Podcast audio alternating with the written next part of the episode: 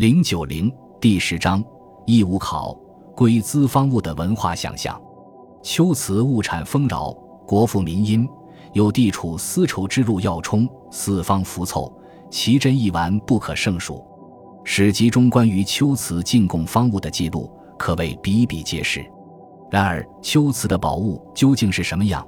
其性状和用途如何？与宗教信仰、岁时礼俗和社会生活有何关系？往往语焉不详。但是在敦煌文献、唐宋时期的类书、笔记中，却留下了许多有趣的线索，为我们追寻秋瓷珍宝以及附着于其上的瑰丽的文化情彩提供了弥足珍贵的学术资源。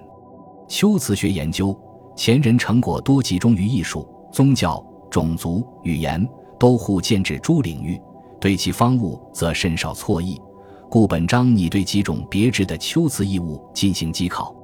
作为笔者中国古代博物学整体构架中关于书方异物研究的一部分，基本思路是由具体的名物考证上升到其背后所隐含的文化意象的探讨，揭示这些异物作为异文化图景而存在的社会意义。